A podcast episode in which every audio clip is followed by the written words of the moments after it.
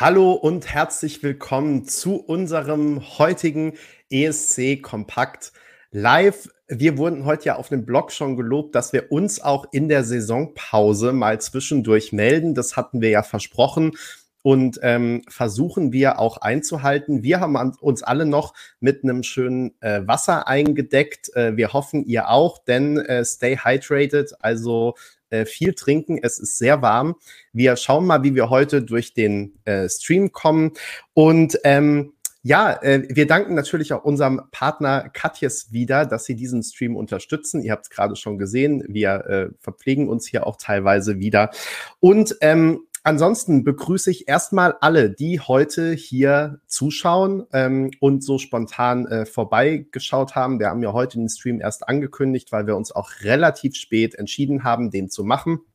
Deshalb ähm, schön, dass ihr dabei seid. Wir freuen uns natürlich auch, wenn ihr hier eure ähm, Kommentare wieder abgebt und mit uns zusammen diskutiert. Ich begrüße aber auch alle, die uns im Nachgang als Podcast hören. Und nicht zuletzt begrüße ich natürlich auch meine lieben äh, Co-Blogger, nämlich zum einen Rick. Hallo Rick. Hallo. Ich bin leider nicht, ich habe leider heute nicht so eine schöne Kulisse wie manch andere. Aber ja. Ja, wir arbeiten dran. Ne? Ähm, dann begrüße ich genau äh, draußen und ähm, die Kamera schafft es meistens auch, ihn gut einzufangen und nicht in Schatten zu stellen. Immer äh, mal wieder. Äh, hallo Duspa. Einen sommerlichen Gruß vom Balkon. Und natürlich auch ein herzliches Hallo an Peter und Helene. Hallo Peter. Hi, so, ähm, wir sind aus einem ganz besonderen Grund heute hier zusammengekommen, denn es gibt wichtig, wichtige Neuigkeiten, über die wir heute sprechen müssen. Die Gastgeberstadt für den kommenden ESC steht fest. Wir fahren im nächsten Jahr nach Malmö. Ähm, ESC Kompakt wird dann natürlich auch wieder live aus Malmö berichten. Und das bedeutet, wir müssen heute darüber sprechen, wie ist es zu dieser Entscheidung gekommen? Wie finden wir diese Entscheidung? Was gab es für Hintergründe? All diese Dinge. Äh, Peter freut sich auch schon drauf, wie er mir verraten hat, in Erinnerungen an 2013 zu schwelgen. Nicht an die Bundeswehrzeit, ganz so weit gehen wir heute nicht zurück, aber immerhin bis 2013. Und ähm, ja, äh, die wichtigsten Fakten, also in Malmö sind wir im nächsten Jahr am 7., 9. und 11. Mai finden die drei Live-Shows statt. Und ähm, natürlich wieder, Malmö hat da jetzt auch nicht allzu viel Auswahl in der uns schon vertrauten Malmö Arena.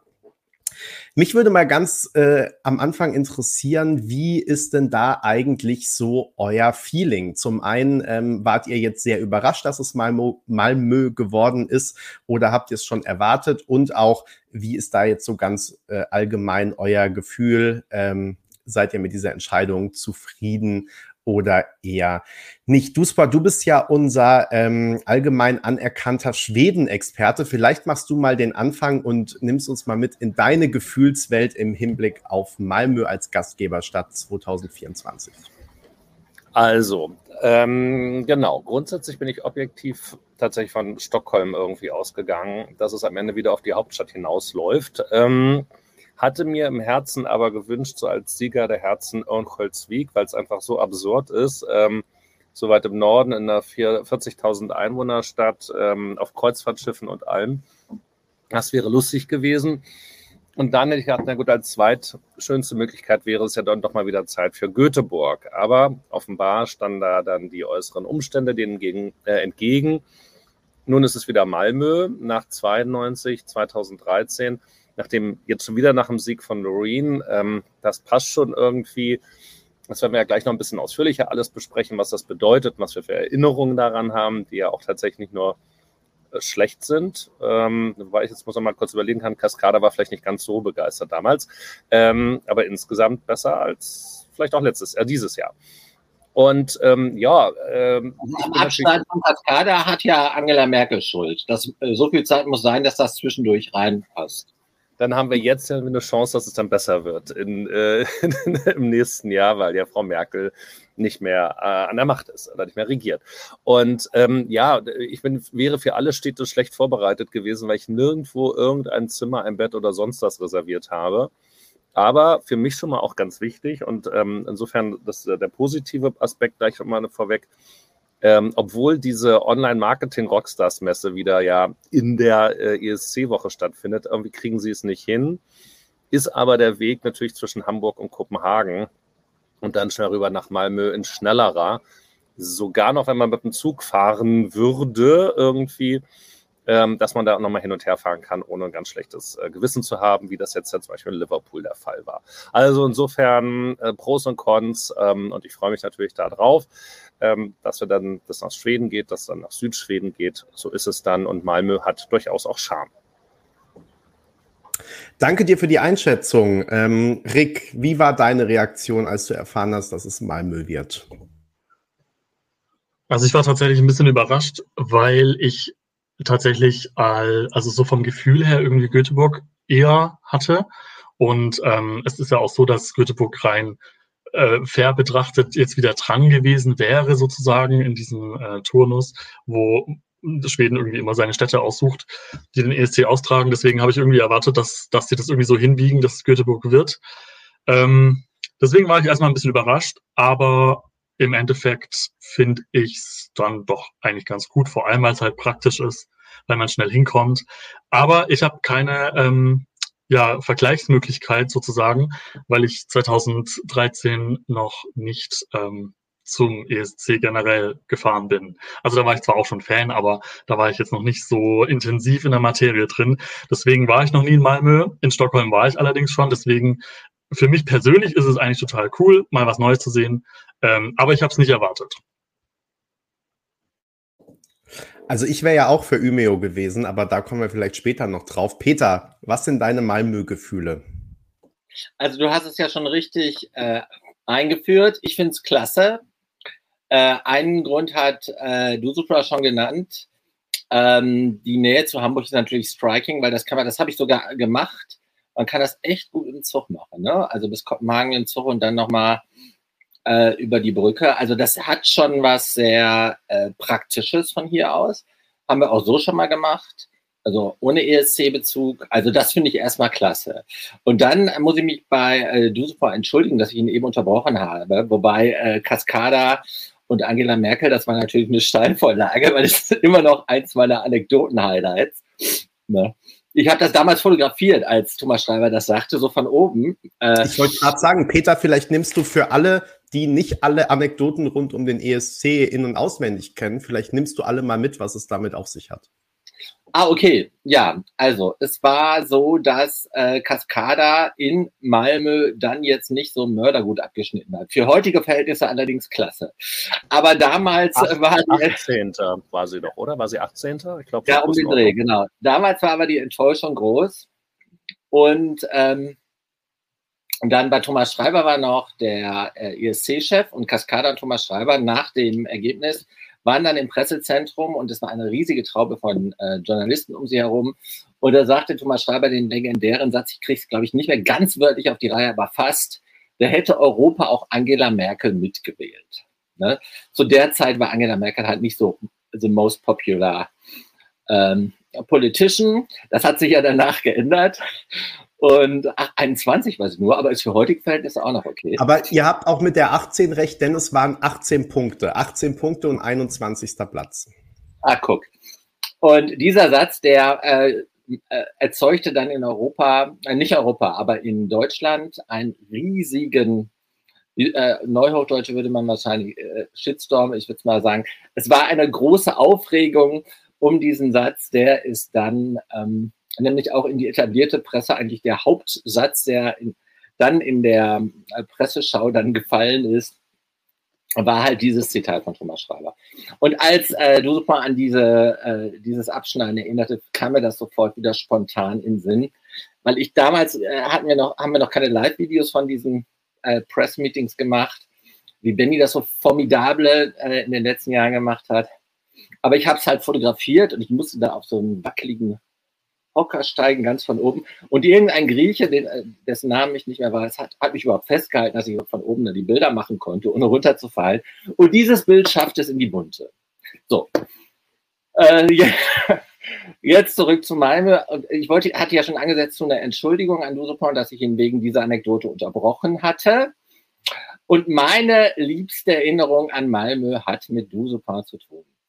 Ganz intensiv, weil Lars lacht schon, weil noch cooler als der ESC in Malmö war eine Geburtstagsfeier mit öffentlichem Konzert oder mit Konzert für die Fans für Christa Björkmann.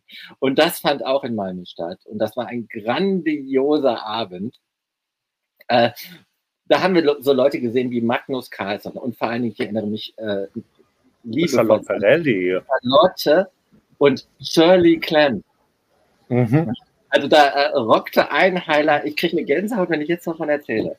Also da rockte ein Highlight das andere und wir hatten hinterher noch so viel Spaß auf der äh, Aftershow-Party. Da habe ich auch noch Videos von. Das ist so großartig gewesen. Ich habe auch noch das Selfie mit Shirley Clamp. Und das hatte halt äh, Dusopon rausgefunden oder Norman, ich weiß es gar nicht mehr. Jedenfalls war das Teil unserer Swedish Show Autumn Tournee, von der Dusopon ja schon häufiger auf dem Blog auch erzählt hat und berichtet hat.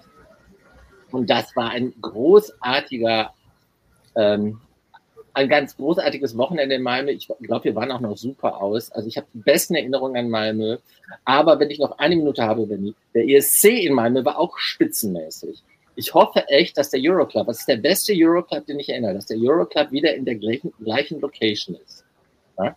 Wo ich auch eine äh, äh, sehr präzise Erinnerung, eine sehr intensive Erinnerung habe. An, ich dachte an die nämlich auch, Peter. Ich dachte, dass du die erzählen würdest. Aber ja, die erzähle ich jetzt noch. Hat, ist ja, ist ja Off-Season, die erzähle ich jetzt auch noch kurz. Also, wenn du den Euroclub kennst du ja auch noch, ne? Aber du ja, mich morgen äh, stehen hast lassen, weil dich die äh, Startreihenfolge mehr interessiert als unser Gespräch. Weißt du wahrscheinlich gar nicht mehr. Aber das wollte ich jetzt auch gar nicht erzählen. Jedenfalls der Euroclub der Euroclub hatte einen Dancefloor, da passten 1500 oder 2000 Leute drauf. Der war riesig, großartig gemacht. Mit, äh, insgesamt eine tolle Location, auch mit mehreren, äh, mehreren äh, Räumen. Und dann ähm, das DJ-Pult wie so eine Art Altar, ganz weit drüber auf der Bühne. Also sah richtig spacey aus. Und dann kam, äh, ging ich zu diesem, um da meine Kamera eigentlich zu deponieren. Und er sagte, hast du mal ein paar Minuten, ich muss mal weg. Und erklärte mir dann, was ich zu drücken hatte. Es lief Glorious, by the way, Cascada. Und der nächste Song war Only Love Survives ne, von irgendjemandem aus Irland. Und äh, Ryan Dolan. Ryan Dolan Irgendjemand aus Irland, ja.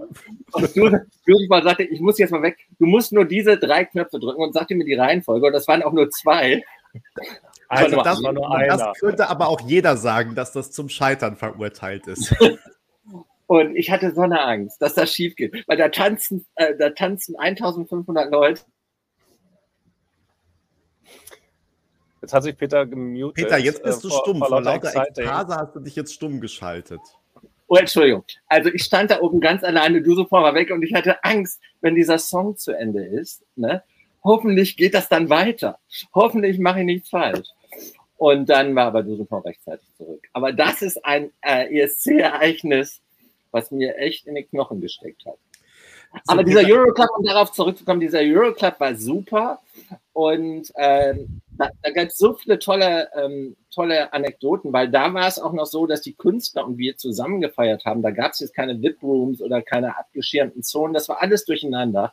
Und das war so großartig und wir hatten so viel Spaß mit den Leuten von der Halsarmee, die damals für die Schweiz ähm, angetreten sind.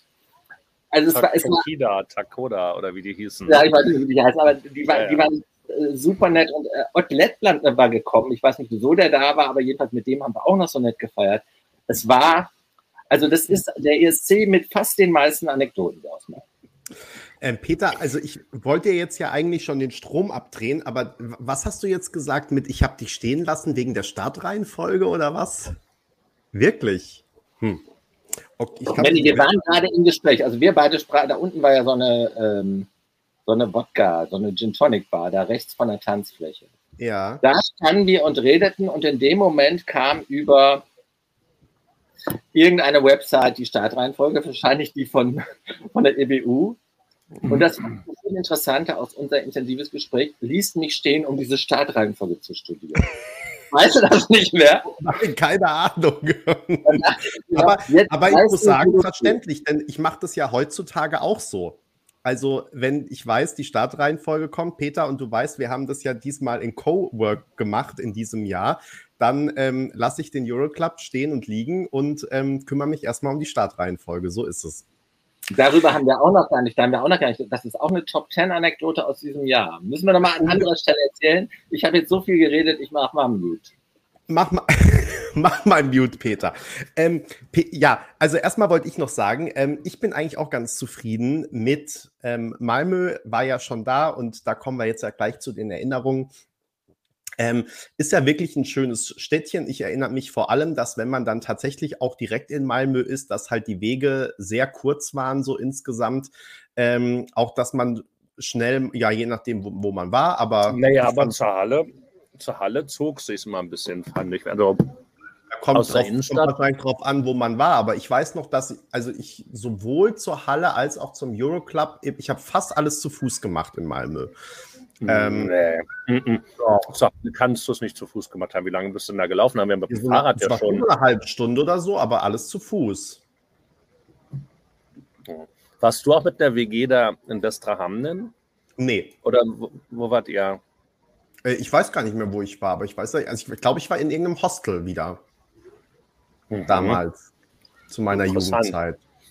Peter, du warst doch auch mit, damals, das war noch die zu Prinz-Block-Zeiten weil da waren wir ja erst, ne, wir waren die ganze Zeit da in der, da hatten wir so zwei Etagen oder zwei Wohnungen in diesem Neubaukomplex im Hafen, also entsprechend nah am Meer dann sozusagen. Und der Tag in, dem in der Nähe von diesem schiefen Turm war das. Und das ja, war ein Apartmenthaus, das hat, da, waren, da war ein Apartmenthaus, da hatten wir zwei oder drei Apartments. Das war äh, completely nice. Der Turm ist übrigens nicht schief, sondern nur verdreht. Deshalb heißt es auch Turning Torso. Aber ansonsten steht er gerade. Und an dem Finaltag war es so heiß, dass da Leute auch schon ins Ostseewasser gesprungen sind. Da waren irgendwie 27, 28 Grad. Es war ähm, richtig warm. Aber wir sind sonst immer mit dem Fahrrad durch die Gegend gefahren und ähm, ich meine mich zu erinnern, dass man da dann immer noch wirklich zur Halle, weil die ist ja dann ähm, da heutzutage am Bahnhof, ähm, an dem letzten Bahnhof, bevor es dann der, über die Brücke nach Dänemark geht, wo Peter schon von gesprochen hat. Und das zog sich mit dem Fahrrad schon ein bisschen. Die Wege waren aber gut ausgebaut dass man da wie kaum Ampeln hatte oder sowas. Also das ging schon. Und heutzutage ist dann ja auch ähm, mit den ganzen, mit den beiden unterirdischen Bahnstationen ist man ja auch super schnell dann mit dem, mit dem Öresundstoget dann in der Stadt. Also die Infrastruktur, und da hat hier der ähm, Martin Österdahl natürlich recht, ist in Malmö tatsächlich jetzt so perfekt, wie, wie schnell du dann da eben so äh, der Halle mit Öffis kommst und auch wieder weg und so. Das ist schon mal deutlich nach, also deutlich nach vorne und auch Richtung Kopenhagen oder so. Ist schon ganz cool. Und also Malmö an sich auch super nice. Also richtig, also auch gerade, man hätte gar nicht äh, Kopenhagen, wenn nicht diese Übernachtungssituation das erforderlich machen würde für ähm, die vielen Fans, die da jetzt anreisen. Aber ansonsten äh, die Stadt selbst super sexy. Ich kann mich daran erinnern, wir gingen immer zu einem äh, Fischlokal, das war so klasse, das hieß Johann P. Das hatte auch eine Filiale im Bahnhof sogar. Die gibt's leider nicht mehr. Aber wir gingen äh, Johann P., das war so lecker, dass wir hinterher da sogar frühstücken gegangen sind. Obwohl die nur Fischplatte hatten. Aber wir haben dann halt Fischplatte mit Brot gefrühstückt. Es war so großartig. Also auch kulinarisch habe ich da top Erinnerungen dran. Und tatsächlich auch, wir hatten äh, damals auch ein echtes Glück mit dem Wetter. Es war super Wetter äh, in der Zeit. Und äh, in der Tat, also es war am, am Finaltag war es so, ähm, waren, ich habe noch nie, ich fotografiere ja vor, dem, äh, vor der Show immer die Fans, ich habe nie so viele Shirtless-Pics gemacht wie in der Zeit. Das würde ich jetzt in Frage stellen, ob das wirklich so ist. Die wir je hatten. Aber Peter, ich hatte dann nämlich den Tag schon dran gedacht, ähm, du müsstest mal äh, in deine alte Fotodatenbank gehen und dann könntest du nämlich auch Fotos von der Halle nochmal hochladen. Denn ähm, als wir jetzt am Freitag die Meldung gemacht haben und dass es dann ja im Malmö Arena sein wird, ich habe kein offizielles Pressefoto von dieser Halle gefunden, also von außen. Ich erinnere mich, dass ich selber da auch schon selber Fotos von gemacht habe, aber die habe ich jetzt auf meinem Handy nicht gefunden. Aber du hast da ja bestimmt in deiner Datenbank dann noch genügend ähm, fotografisches Material, was wir dann noch jetzt im Rahmen der Vorberichterstattung auf den Mai nächsten Jahres immer wieder intensiv nutzen können. Da wäre ich dir sehr dankbar, wenn du es mit hochladen kannst. Also ich muss ein bisschen suchen, weil das habe ich leider nicht so sortiert, wie das ein professioneller Fotograf sortiert hätte ich muss halt tausende von Compact Flash Karten irgendwie nochmal durchgehen. Aber ich werde es finden und äh, ich denke, dass ich noch coole Bilder aus Malmö habe, weil das war meine Hochfotozeit. Da, hat das, da habe ich echt viele Bilder gemacht. Auch von dem Turning Tower. Und überhaupt alle Sehenswürdigkeiten. Ja.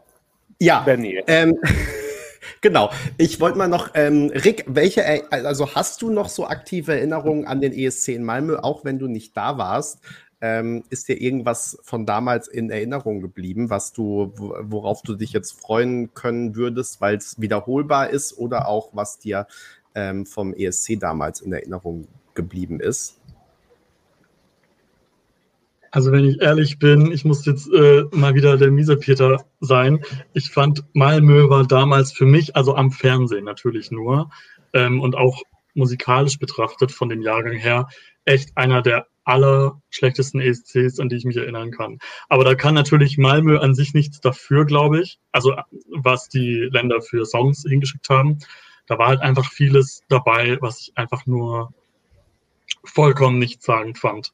Ich weiß zum Beispiel äh, immer, wenn ich an, an den estnischen Beitrag denke, 2013, weiß nicht, ob ihr da gerade noch wisst, was das war. Ähm, mir fällt nie ein, wie das Lied geht. Ich weiß immer nur, dass diese Frau schwanger war. Und ich finde, ja, das sagt halt das war, das war doch super, die, die Birgit Oesemann. Nein, das so, war schrecklich. Schrecklich. Ich fand oh. das so stinkelangweilig und ich war geschockt, dass das ins Finale kam. Und ich weiß noch genau, also ich glaube, es gab kein Jahr, wo die Halbfinalergebnisse mich so sehr aufgeregt haben wie 2013. Montenegro war wirklich was Innovatives. Rappende Astronauten kommen nicht ins Finale und dann eine Schwangere, die im Brautkleid langweilig auf der Bühne vor sich her vegetiert und deren Lied sowas von vergesslich ist, ist ins Finale gekommen. Ich habe das bis heute, wie ihr merkt, nicht überwunden. Und ich fand auch äh, total traurig, dass die Schweizer, die vorhin angesprochen wurden, nicht ins Finale kamen. Also das habe ich bis heute nicht verarbeitet.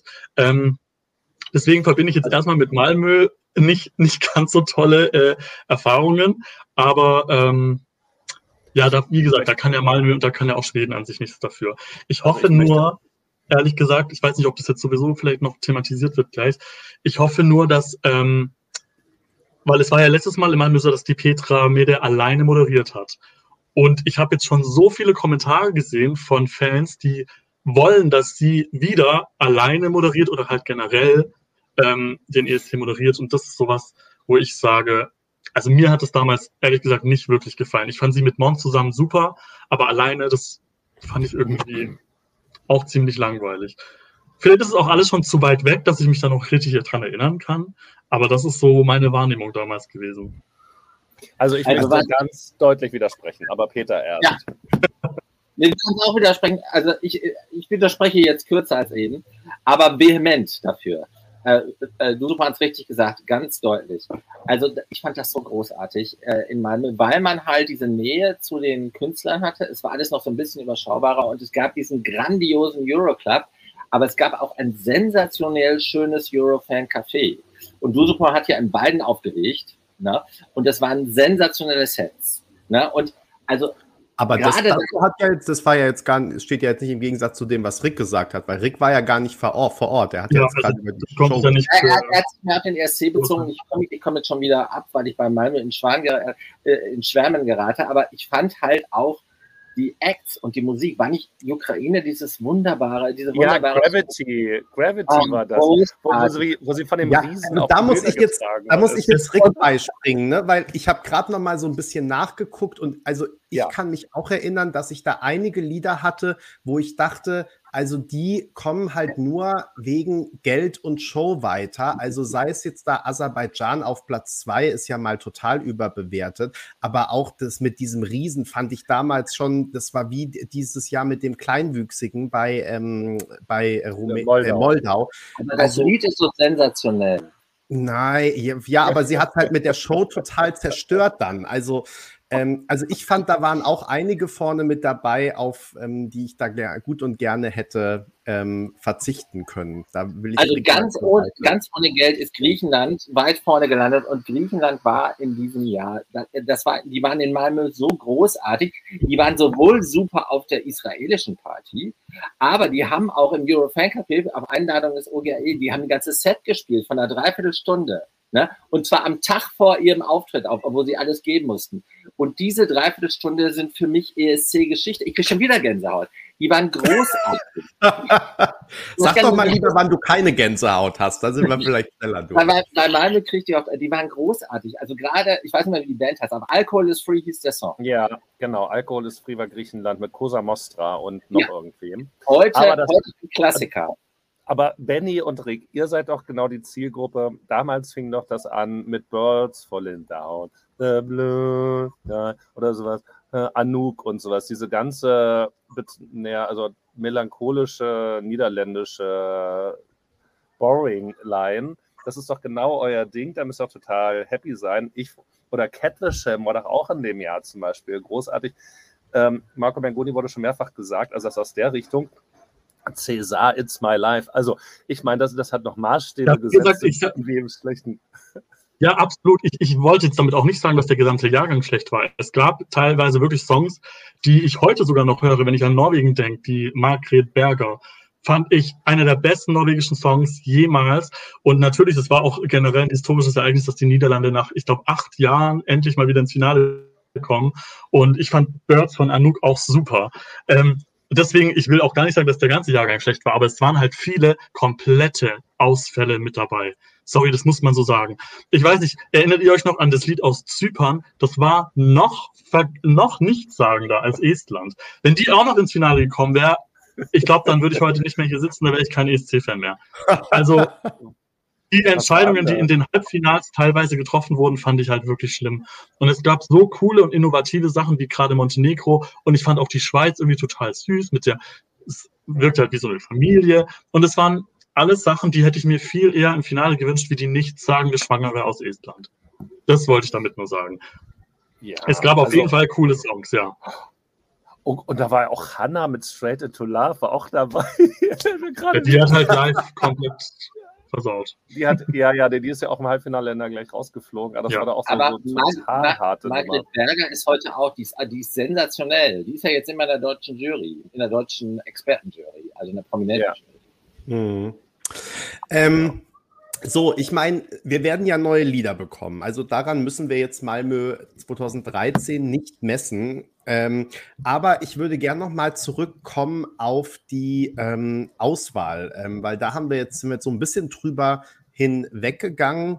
Ähm, und ähm, wollte euch gerne noch mal fragen, glaubt ihr auch, so wie es ja jetzt auch in schwedischen Medien und wie ich das heute auch noch mal auf ESC Kompakt geschrieben habe, dass Malmö wirklich die einzige Wahl war und es gar keine andere Möglichkeit gegeben hätte, so nach dem Motto, Motto um es äh, zu übertreiben, ähm, mit Tobe Eck zu sagen, ähm, wenn Malmö sich nicht beworben hätte, dann hätten wir den ESC nach Finnland geben müssen. Oder ähm, glaubt ihr, dass es da schon noch andere Möglichkeiten gegeben hätte? Du, du winkst schon ab.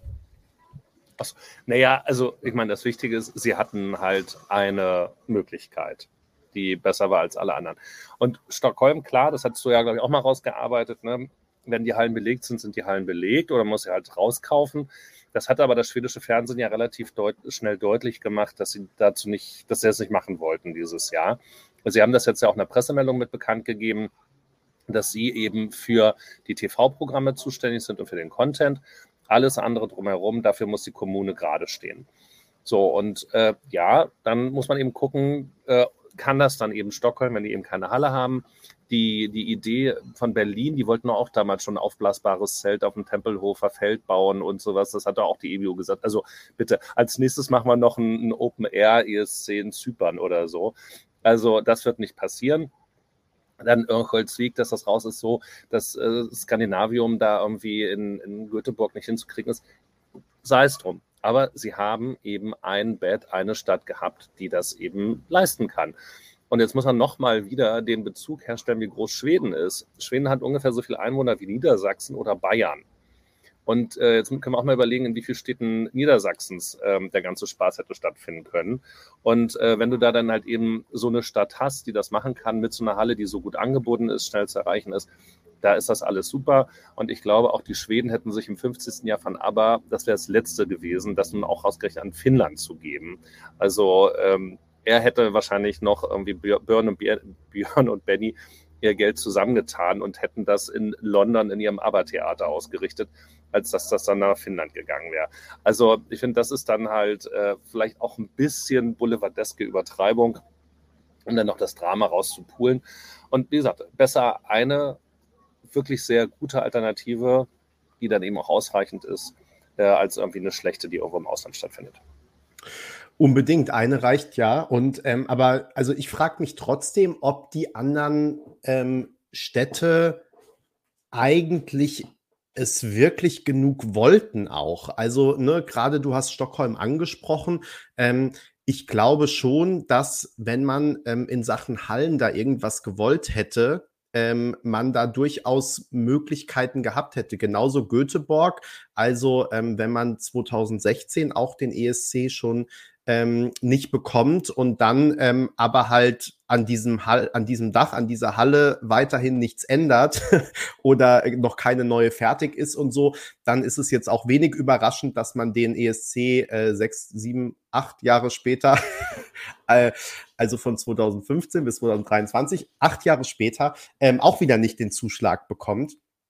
Ähm, genau, kommt jetzt nicht so überraschend. Ähm, deswegen, also ich sehe das total wie du. Ich finde, wenn wir mit Malmö eine tolle Möglichkeit haben, ist es doch super. Wobei man natürlich schon sagen muss, also klar, Kopenhagen ist nebendran. Ansonsten ist Malmö schon auch ein bisschen klein. Man sieht es ja jetzt auch wieder an der ähm, Hotelsituation, die ähm, noch mal viel schlimmer ist, als ähm, wir das teilweise auch aus den also, Vorjahren also, kennen. Da muss ich jetzt leider mal ins Wort fallen. Also, Fangen wir, wir erinnern uns doch ja, wir erinnern uns doch alle an den Aufschrei, als Liverpool den Zuschlag gekriegt hat und man mhm. da ein Hotelzimmer zum Preis eines Eigenheims äh, hätte äh, sich mieten können. Und die, dieselbe Situation haben wir jetzt in Malmö. Aber das, das haben wir doch über, überall und auch immer so. Und ähm, wir haben tatsächlich noch den Vorteil mit Malmö, dass man dann noch auf Kopenhagen ausweichen kann. Es ist aber doch auch immer so, dass jetzt erstmal alle was geblockt haben. Dann haben die Delegationen was gemietet. Dann haben noch nicht alle Hotels ihre Kontingente freigegeben. Dann haben noch nicht alle Leute, die da in Malmö wohnen, erkannt. Also ein Freund von mir arbeitet tatsächlich in der, in der Malmöer Stadtverwaltung. Den habe ich dann am Abend mal kurz angeschrieben und gratuliert. Der hat nur zurückgeschrieben, ach du Scheiße, das wir nächstes Jahr wieder was für ein ESC machen. Und ich so, also ich, es ist es ist noch nicht bei jedem angekommen, dieses Thema, ja, in der, in der Kürze der Zeit. Und ähm, das, es war dieses Jahr ja auch so, ähm, bevor wir dann ja da auch zusammen gewohnt haben, hatte ich doch dann auch plötzlich auf Booking noch für keiner 100 Euro die Nacht dann noch ein, ein Haus für vier Personen plötzlich gefunden in der ESC-Woche. Also, ähm, wir werden alle, die da hinfahren wollen, werden irgendwie unterkommen. Und zum jetzigen Zeitpunkt, es sind noch, lass mich kurz auf die Uhr gucken, noch zehn Monate, ähm, ist das halt dann vielleicht jetzt nicht im, kompletten Maßstab zu machen. Aber äh, auch das wird sich finden und äh, Angebot, Nachfrage und auch die Preise werden sich wieder noch normalisieren. Also das würde ich jetzt nicht sagen, dass das außergewöhnlicher ist als in früheren Jahren. Okay, ähm, wobei, also ich habe jetzt ja auch nicht gesagt, dass es irgendwie sozusagen, dass es aussichtslos ist, da jetzt noch was zu bekommen, aber ähm, ich finde schon, dass es eben diesen Trend weiterführt und über den können wir vielleicht jetzt ja auch mal noch kurz sprechen. Woran auch immer das dann liegt, es hat teilweise ja sehr individuelle Gründe bei den einzelnen Städten. Und wir haben es ja gerade im Nachgang zu Liverpool auch gesehen, dass es gar nicht unbedingt negativ sein muss, dass eben nicht immer die großen Metropolen, Hauptstädte und so weiter zum Zuge kommen, sondern jetzt auch mal naja, kleinere Städte ist natürlich teilweise auch übertrieben, aber eben die, die vielleicht nicht so ganz im Fokus stehen, da ist ja durchaus in den letzten Jahren ein Trend ähm, zu erkennen. Und ähm, Glaubt ihr, dass sich das so weiter fortsetzen wird? Ähm, weil, also in Liverpool, ich glaube, es hatte schon das es so nett war, wie es war und Lob von allen Seiten im Nachgang ähm, hatte schon auch damit zu tun, dass es eben nicht das große ähm, London war, wo der, wo das Event irgendwie untergegangen wäre, neben zwischen all dem anderen, was es sonst noch so gibt, sondern ähm, dass eben durchaus da auch mal kleine Städte sich dann ordentlich, also wie gesagt, klein in meinen Anführungszeichen, sich da ordentlich reinhängen können und dann halt mal ein so ein Riesen-Event ähm, stemmen und ähm, dann auch besonders zeigen wollen, dass sie das können und was sie da alles können. Ähm, Rick, glaubst du, es ist so ein, so ein Trend, der sich vielleicht auch fortsetzen wird weiterhin? Es ist schwer zu sagen. Also wenn man jetzt halt mal zurückblickt, ich meine, ich habe gelesen, das ist jetzt der fünfte ESC, der in einer Nicht-Hauptstadt stattfindet. Ähm, oder stimmt das? Also Tel Aviv, Rotterdam, Turin. Ja, es stand in der Pressemeldung, du hast es möglicherweise auf ESC Kompakt gelesen. Kann natürlich sehr gut sein. ähm, ja, auf jeden Fall. Also das ist dann, da kann man ja eigentlich schon von einem Trend sprechen, wenn das jetzt fünfmal hintereinander so passiert ist. Ähm, ich finde es aber schwer zu sagen, ob das einfach nur Zufall ist oder ob es da irgendwelche anderen Gründe dafür gab oder ob man da jetzt wirklich vielleicht auch von Seiten der EBU gesehen hat, hey, das, äh, so, so gibt es irgendwie mehr Aufmerksamkeit, wenn es eben nicht die Hauptstadt ist. Weiß ich nicht. Ähm, aber ich kann mir tatsächlich gut vorstellen, dass es so weitergeht, ja, tatsächlich. Ähm, was ich mich jetzt aber auch gerade noch gefragt habe, was genau, weil ich bin irgendwann nicht mehr so richtig mitgekommen. In Stockholm gab es doch insgesamt sogar vier Arenen, habe ich gesehen, die man eigentlich hätte nutzen können für den ESC. Und ich habe nur irgendwas ge äh, gehört mit diesen Fußballvereinen, die sich bei zwei, bei zweien irgendwie gewehrt hatten. Aber was war denn mit den anderen zweien? Weiß das jemand? Also gab es da wirklich nachvollziehbare Gründe, warum es jetzt dann die nicht wurden? Also Taylor es gab, Swift. soweit ich bitte, Peter? Taylor Swift. Taylor Swift ist ein sehr nachvollziehbarer Grund.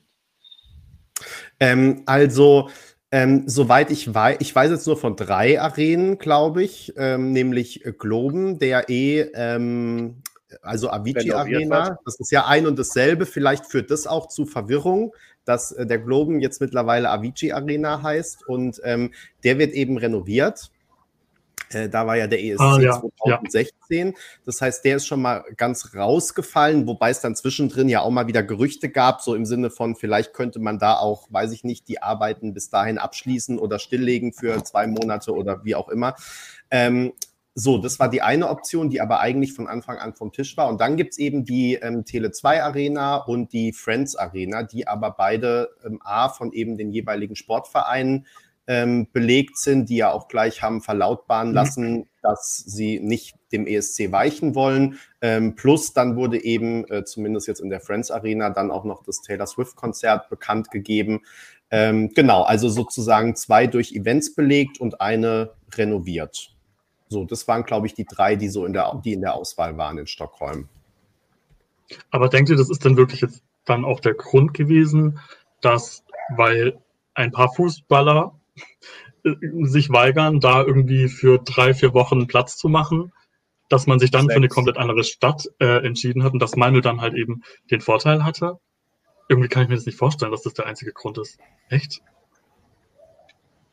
Naja, also in Düsseldorf haben sie es ja seinerzeit auch geschafft, dann da äh, Fortuna Düsseldorf, ich weiß nicht, welche Liga die heute spielen, äh, dann da rauszukaufen, dass sie woanders spielen können. Das wäre wahrscheinlich in Stockholm irgendwie auch gegangen, keine Ahnung. Peter hat genickt, da gibt es vielleicht auch noch Sachen, die wir einfach nicht wissen. Also wenn die Stockholmer Stadtverwaltung da schon vorschlägt, dass sie halt so eine temporäre Arena aufbauen würden und dann Zelt, wo das dann da sein würde, ähm, dann muss da schon handfeste Gründe für geben, dass die anderen Arenen tatsächlich nicht zugänglich sind. Und wir brauchen die ja, oder wir, ja, der ESC braucht die ja dann schon für sechs, sieben Wochen am Stück. Aber grundsätzlich machbar. Also in Düsseldorf war das eine Riesennummer. Also das, äh, daran wäre es auch fast gescheitert, äh, Fortuna Düsseldorf tatsächlich zu einer Alternative zu bewegen. Und ich habe irgendwo, ich glaube sogar bei uns in einem Kommentar gelesen, damals war ja die äh, verteidigungspolitische Sprecherin der FDP, äh, die jetzt auch in dem Nico Santos äh, Interview ihn so gechallenged hat in der NDR Talkshow, deren Name mir aber jetzt nicht einfällt. Die Strack, Strack Zimmermann. Die ja, genau. Verteidigungsausschuss. Und, und die ist äh, mhm. zu der Zeit stellvertretende Bürgermeisterin von Düsseldorf gewesen. Deshalb ist die auch so ESC-kompetent äh, und hat dafür gesorgt, dass es diese Lösung gab mit der für zwei Spiele Auslagerung von Fortuna äh, Düsseldorf in so ein anderes, ich glaube, dafür äh, hergerichtetes Stadion. Also das war schon eine Riesennummer. Insofern kann ich mir schon vorstellen, dass das in Stockholm äh, eine ähnlich äh, gravierende ähm, Entscheidung war oder eine gravierend relevante äh, Entscheidungsparameter da zugrunde gelegt wurden. Na, zumal, Man, also Aber, Peter, sorry, wenn ich kurz unterbreche, ähm, was ich jetzt auch gar nicht weiß, wie da die Eigentumsverhältnisse sind. Also es spielt natürlich auch eine Rolle sozusagen, ob die Stadien in äh, kommunaler Hand sind, ob die tatsächlich dem Fußballverein gehören, ob die irgendeiner Gesellschaft gehören. Ähm, sowas spielt dann natürlich auch immer mit rein. Das weiß ich jetzt ehrlich gesagt gar nicht, wie das in, wie das in Stockholm dann ist überhaupt. Aber ich finde äh, auch unter, unter diesen äh, Nachhaltigkeitsaspekten und vielen anderen es ist einfach eine pragmatische Entscheidung von Malmö. Vielleicht ist es nicht die aufregendste Stadt der Welt, aber es ist jetzt eine, wo man jetzt keine riesen äh, Aufstände machen muss, um den ESC dort stattfinden zu lassen. Infrastruktur ist super, die Anbindung nach Kopenhagen ist super, überhaupt äh, die, ähm, die Erreichbarkeit ist klasse und die Halle steht zur Verfügung. Es gibt für alles, was man braucht, vom Euroclub bis zum Eurofan Café, gibt es äh, gute Facilities, also es passt doch alles. Ich finde da, ich finde das sympathisch, dass sie gesagt haben, dann machen wir es da, ne, da müssen wir die äh, wenigsten Verrenkungen machen. Wo du den also, Flughafen, und pragmatisch ist auch. Mhm. Und wo du den Flughafen gerade erwähnst, das fand ich auch ganz schön, als das nochmal aufgedröselt worden ist, äh, dass man, dass nach Örnschölzwig pro Tag zwei Flüge gehen mit Flugzeugen mit 50 Mann pro Flugzeug und man ansonsten irgendwie zehn Stunden mit dem Zug dann da hochfährt. Das hat einen großen Spaß gegeben, ein Reisebus dann. Ja, weil da kommen wir nämlich dann wieder zu Ümeo. Ich habe ja ähm, während ähm, des ESC in Oslo gerade mein Auslandssemester in Umeå gemacht.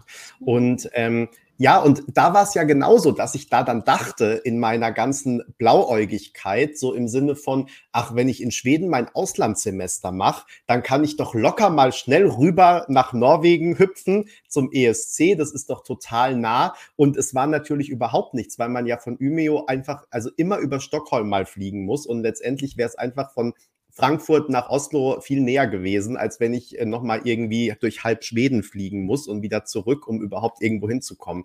Also ja, diese Städte sind zwar mittlerweile alle äh, per Flughafen angebunden, aber eben ja nicht in der Frequenz, wie man es jetzt vielleicht bei einer ESC-Stadt ähm, unbedingt braucht. Und man muss halt dann auf jeden Fall über Stockholm. Ähm, naja, aber du bist, du bist vom, vom Flughafen Kopenhagen bist du schneller äh, in Malmö und zwar Malmö zentral als vom Flughafen München in München zentral. Ja, also da brauchst du die halbe Zeit.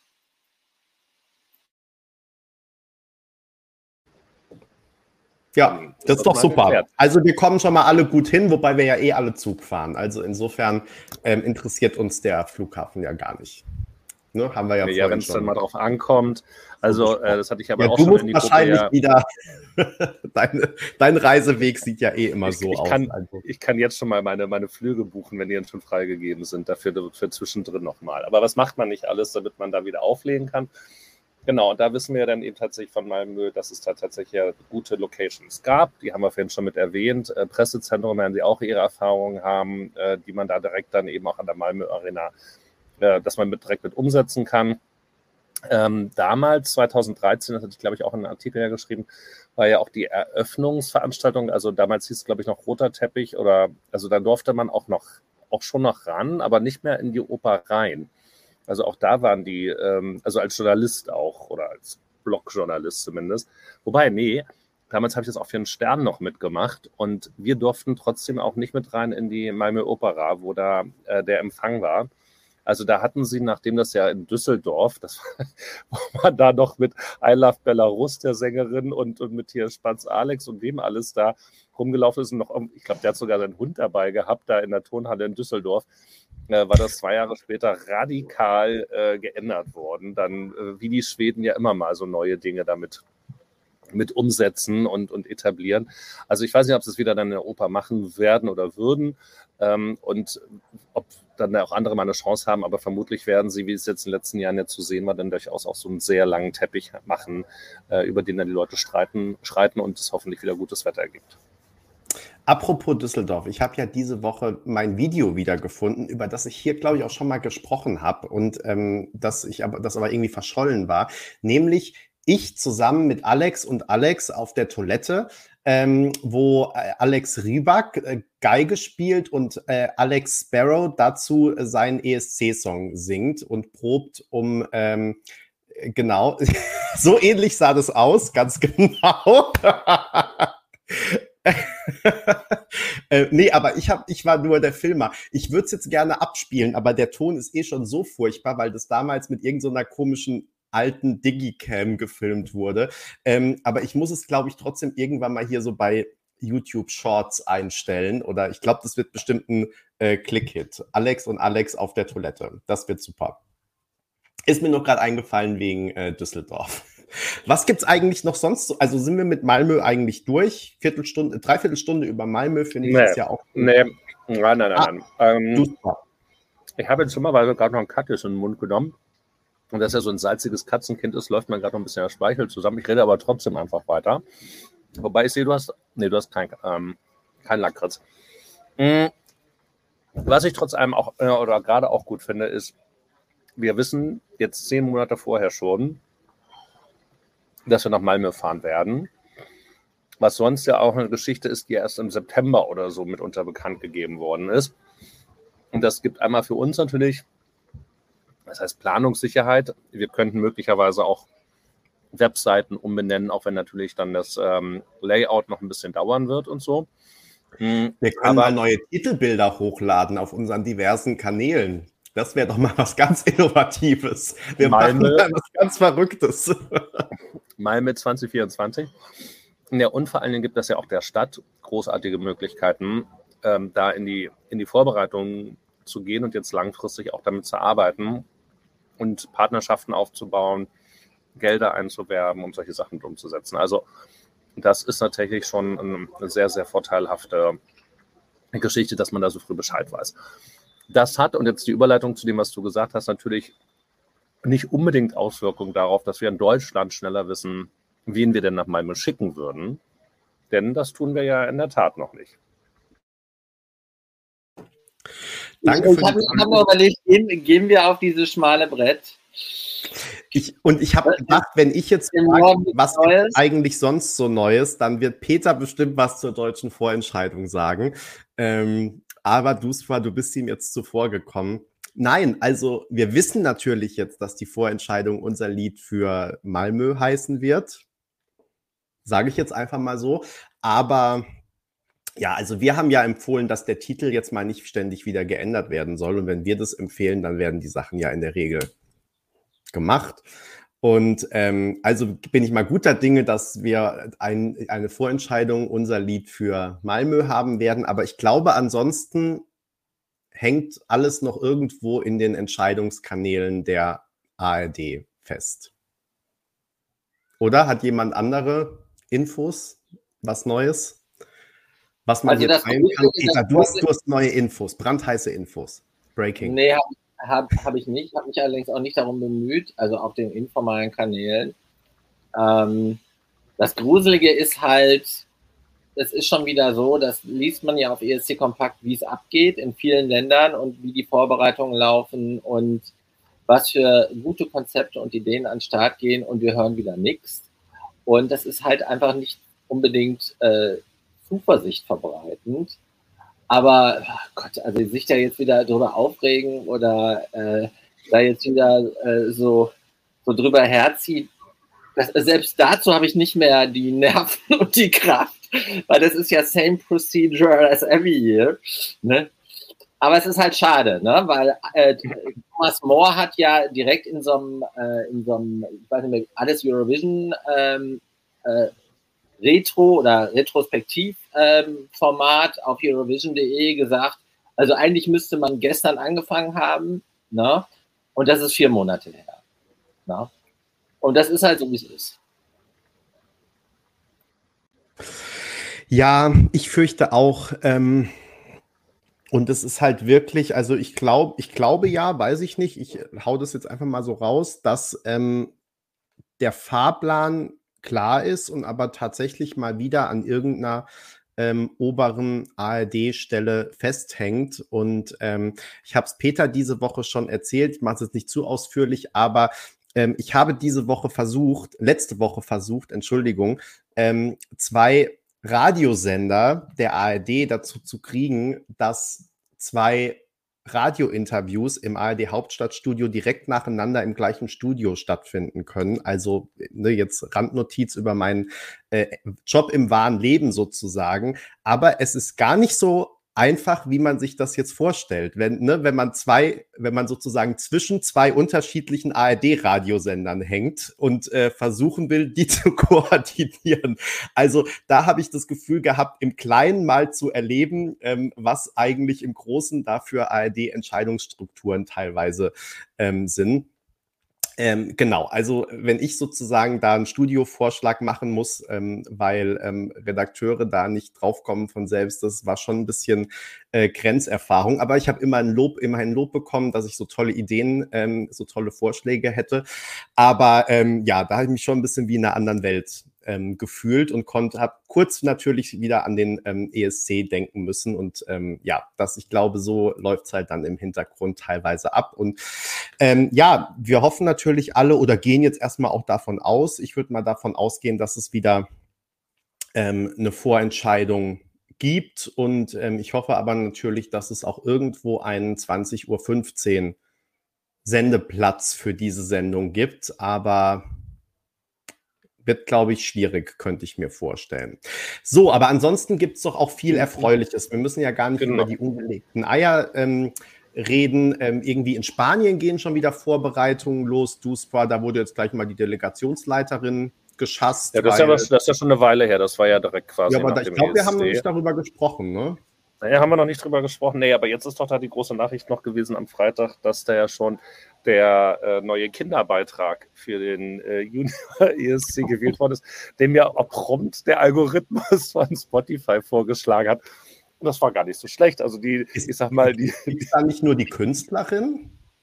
Oder dann war das ein Lied von dieser Künstlerin, die da schon mal mit dabei war. Aber es war auf jeden Fall herrlich. die Sängerin und noch nicht den Beitrag, weil diese Sophia ja. Dingenskirchen hat doch noch angeboten, sie will den Beitrag beisteuern. Ach so, dann, dann war das so rum. Aber auf jeden Fall wurde mir irgendwas vorgeschlagen, was man nicht kannte und wo der Refrain so modern, aber auch kindlich war und sich sehr stark hm. wiederholt hat. Und da dachte ich mir, das könnte das sein, aber ich kenne ja die, die, die Kinder-ESC-Lieder nicht so richtig.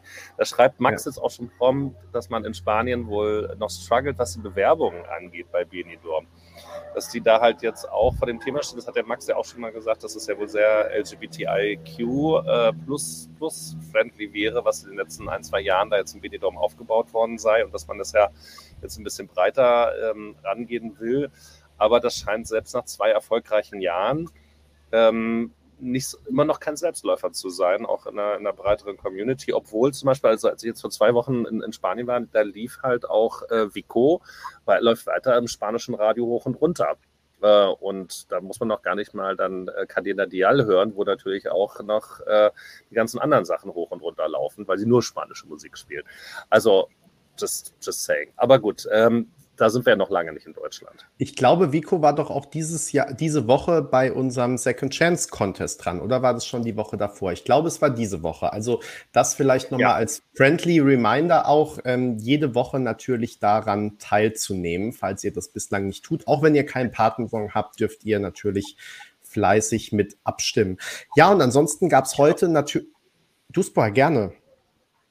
Ja, ja, ja, weil das jetzt auch in den Kommentaren ja schon mehrfach äh, angesprochen worden ist. Und ich weiß nicht, da hatten wir aber auch noch nicht drüber gesprochen. Also Luxemburg, ja, dass Luxemburg wieder mit dabei ist, ah. aber das wie ah, und das ja. jetzt Luxemburg finde ich jetzt schon mal ein Thema.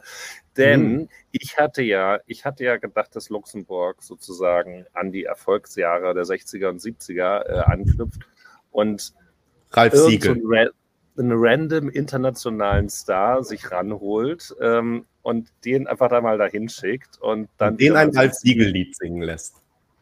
Whatever, ja, also das war ja, also das war nicht das Schlechteste mit Iron Shear und, und Co. Ähm, dass man da aber jetzt dann doch an so eine Vorerscheid geht. Ich habe da irgendwie so San, Sanremo-Vibes, äh, nicht San, wie heißt dieses da, San Marino-Vibes für, für Luxemburg. Ich habe so ein bisschen Angst, dass die da jetzt auf Abwege kommen. Ach, ich weiß gar nicht. Ich, ach, Rick weiß natürlich viel mehr, weil Rick sich ja intensiv damit beschäftigt hat. Rick, dann lasse ich dir gern den ähm, Vortritt als unser Luxemburg-ESC-Experte. Ich wollte nur dazu sagen, wir haben, wir haben jetzt natürlich unsere Zielgruppe total vergrößert. Ne? Bislang haben wir ja nur alle Einwohner von Deutschland, Österreich und einen Teil von der Schweiz gehabt. So, jetzt haben wir noch ganz Luxemburg dazu bekommen.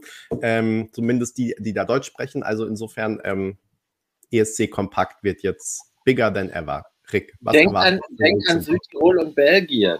Also ich habe neulich Leute aus Belgien ja, kennengelernt. Belgien, ja, genau, da haben wir ja noch drüber gesprochen. Belgien ist auch, also wer fährt eigentlich zur, zur Vorentscheidung nach Belgien von uns? Müssen wir noch losen.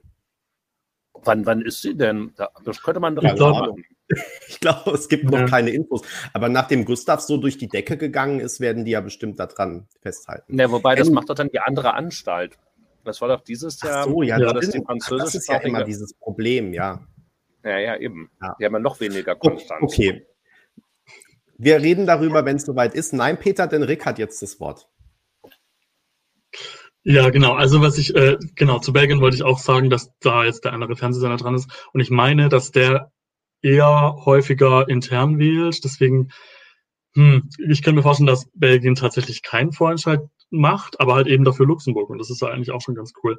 Ähm, und wegen Lars Befürchtung, dass es so ähnlich wird wie in San Marino. Also das glaube ich nicht, weil man ja auch wirklich von den ähm, Teilnahmebedingungen so ein bisschen strenger ist als in San Marino, weil dort kann halt einfach jeder mitmachen, egal aus welchem Land und egal welchen Background oder wie amateurhaft oder auch professionell erarbeitet. Und das ist halt in Luxemburg irgendwie ziemlich anders. Also da waren so die Voraussetzungen eine, ziemlich lange Liste, was ich da äh, gelesen hatte. Und du musst halt wirklich irgendwie eine Luxemburg-Connection haben. Also wenn du da nicht Staatsbürger bist, musst du da irgendwie drei Jahre gelebt haben. Oder halt als ausländischer Musikschaffender musst du mit luxemburgischen Musikschaffenden zusammengearbeitet haben.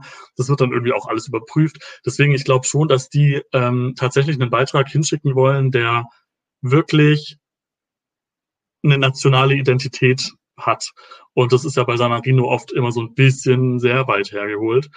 Ähm, ja, ich weiß nicht. Klar, es kann natürlich trotzdem sein, dass am Ende irgendwie eine französische Sängerin oder so für Luxemburg antritt, aber es soll wohl irgendeine Luxemburg-Connection ähm, haben. Ja, okay, stimmt. Das ist natürlich auch ein Argument, dass in San Marino deutlich weniger Einwohner, ähm, also San Marino deutlich weniger Einwohner hat als Luxemburg. Hm, ja, ich bin aber tatsächlich sehr überrascht gewesen. Ich habe nämlich auch nicht erwartet, dass sie überhaupt einen Vorentscheid veranstalten. Hm, ja, also, sag mal, also ich habe vorher auch hinzugehen, auf jeden Fall. Ich glaube, das, das darf man sich nicht entgehen lassen.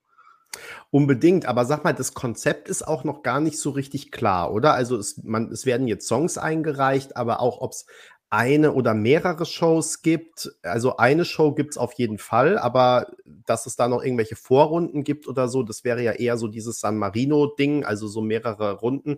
Davon war ja jetzt gar keine Rede, soweit ich das weiß, ne? sondern das wird sozusagen intern ja. alles gematcht und ausgewählt für die eine Vorentscheidungsshow, zumindest nach dem, was wir aktuell wissen wahrscheinlich. Ja, so habe ich es auch verstanden. Also ich, ich habe verstanden, dass intern irgendwie der Sender das halt entscheidet, wie viele ähm, Beiträge am Finale teilnehmen oder an der Vorentscheidung teilnehmen. Und die besteht, Stand jetzt, nur aus diesem einen Finale eben. Deswegen, ich glaube auch nicht, dass es da große Vorrunden gibt. Und aber man, was ich noch ähm, gesehen habe, man kann sich tatsächlich auch ohne Song bewerben. Aber da hat man halt nicht so lange Zeit, wie wenn man sich mit Song bewirbt. Also ich glaube schon, dass es da wirklich, ähm, dass die versuchen, möglichst viele anzusprechen. Und dass da schon auch was dabei rumkommen kann. Also ich erwarte einfach mal mehr als von San Marino.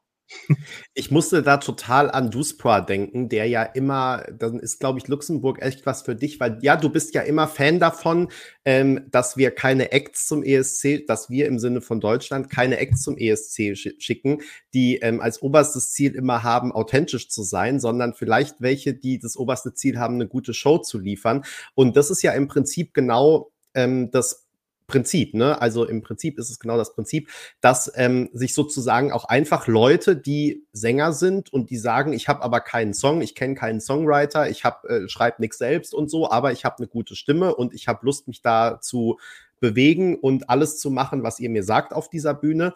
Ähm, ich bewerbe mich da und dann können sich gleichzeitig Leute bewerben, die einen guten Song haben und ähm, dann wird das zusammengepaart und am Ende hat man einen Act, der vielleicht auch eine Choreografie hat, der irgendwie Show machen kann und ähm, so. Deswegen, da habe ich gedacht, das könnte eigentlich in deinem Sinne sein, so. Ja. Also, ja, äh, also ich nicke, nicke ja, ja, mhm. bin sofort dabei. Super. Peter.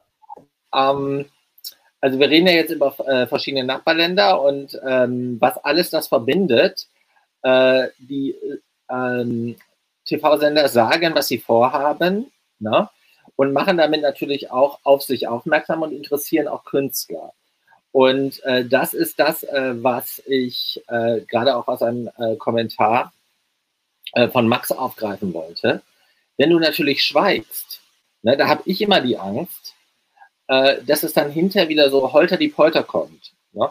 Und äh, du äh, binnen von wenigen Wochen, äh, letztes Jahr war es ja wenigen Tagen, äh, deine Besetzung für den VE zusammentrommeln willst. Und was ja äh, Thomas Mohr gesagt hat, ist, du musst sofort mit den Künstlern in Dialoge gehen. Und ich weiß halt nicht, ob das stattfindet. Ich höre nicht, dass das stattfindet. Aber ich habe jetzt natürlich auch keinen allumfassenden ähm, Überblick, ob da was läuft oder was da läuft. Es hängt, wie du es gerade schon angedeutet hast, Benny, halt an einigen äh, übergeordneten Entscheidungen. Aber das ist halt äh, der Vorteil, wenn du erzählst, was du machst, ne, so wie jetzt Luxemburg.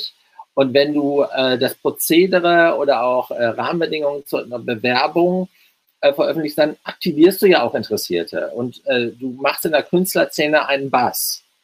Und das ist das, wo ich die Angst habe, dass das schon wieder fehlt. Ja? Und ähm, das ist halt, halt so, so, so schade. Also, weil so unnötig, ne? weil es ist ja keine Zauberei, du musst nur rechtzeitig anfangen. Ne? Und am Ende reicht wieder die Zeit für die Basics nicht, wie die Inszenierung oder whatever. Ne? Das ist halt so ein bisschen Aber schade. Aber vielleicht beleben wir das durch, diese, durch, dieses, durch dieses Gespräch beleben wir, geben wir ja Impulse. Das Glas Na, ist immer halb voll. Was ich sagen wollte, also die Arbeit machen ja tatsächlich gerade ähm, Lord of the Lost und Malik. Auch dazu haben wir ja ähm, gerade am Samstag wieder ein Stück veröffentlicht, ähm, weil ja beide Acts auch wirklich gerade ähm, erfolgreich sind. Ähm, Lord of the Lost mit, ihren, mit ihrem Album mehr als mit der Single. Aber äh, also wenn ich immer diese Fotos sehe, Peter, da kriege ich dann Gänsehaut, wie Lord of the Lost einfach in diesen gigantischen Arenen, natürlich als Vorband von Iron Maiden dann, aber nichtsdestotrotz irgendwie in ganz Europa sind und wirklich, also ne, sozusagen nochmal so ein ESC-Publikum im Prinzip da immer dann bespaßen. Ähm, das finde ich echt genial. Und Malik, der gerade in, äh, mit zwei Songs gleichzeitig in den Airplay-Charts ist und solche Dinge. Also das ähm, freut mich einfach total, ähm, dass die beiden ähm, offenbar weiterhin ähm, so, sogar vom ESC profitieren. Also nicht nur, dass keine negativen Auswirkungen hat, sondern dass echt auch beiden Karrieren ähm, nochmal einen Schub gegeben hat und neue Fan, ähm, ja, Fan, neues Fanpotenzial erschlossen hat. Und ähm, da hoffe ich einfach tatsächlich, dass, ne, und mit allem, was so an Begleitrauschen in Deutschland, also ich sage jetzt mal, ähm, Rosalind und dass Lorraine jetzt auch wieder so erfolgreich ist und so, dass man einfach wirklich merkt, ähm, der ESC, man kann da am Ende was reißen, ganz unabhängig von der ähm, Platzierung. Das haben wir hier schon oft genug besprochen. Und ähm, ich hoffe einfach, dass sich das auch weiterhin dann durchsetzt. So. Naja, und vor allen Dingen, man darf ja nicht erwarten, dass jetzt, äh, und das ist mal, glaube ich, manchmal die Erwartungshaltung von manchen Leuten, dass jetzt ähm, alle 36 oder 37 Beiträge eines Jahrgangs zu Hits in jedem Land werden. Das ist natürlich utopisch. Und das war ja auch äh, selbst in den Hochzeiten des Wettbewerbs ja nicht so sondern da hat sich dann halt mal ein, zwei, wenn es hochkommt, drei Lieder mal irgendwie äh, festgesetzt. So hat er sogar auch den, den Sprung ähm, über den Atlantik geschafft. Fun Fact, ich habe gerade ähm, The Politician gesehen. Das muss ja auch was für dich sein, Benny. Hast du wahrscheinlich irgendwie auch schon gesehen, beide Staffeln mhm. oder so? Natürlich. Ja. Und äh, da lief dann einer, einer Szene von, von die, als die Oma, von der, die vorgetäuscht hat, äh, Krebs zu haben, ähm, hörte dann L'amour est bleu, ähm, dann also in der, in der englischen mhm. Version, oder ich glaube sogar in der französischen Version, wo ich dachte, guck mal, ESC-Bezug könnte man vielleicht einen Artikel draus machen. Okay. Ja. ja Sag mal, wie heißt, das, wie heißt das und wo läuft das? The Politician, The Politician auf Netflix. Auf Netflix, Netflix? Ist, äh, okay. Ja, Netflix, sehr, sehr unterhaltsam und sehenswert. Wie bin ich darauf jetzt gekommen? Ähm, genau, wie viel Hits dann eben, genau, wie viel Hits dann eben so ein Jahrgang produzieren kann und muss und soll. Und da muss man ja eben auch mal, mal nochmal sagen, dass natürlich das in, in, jedem Land ja auch unterschiedlich ist und sicherlich ein Pascha Pafeni in Moldau ein paar mehr ähm, Airplays haben wird und mehr Auftritte dann dadurch.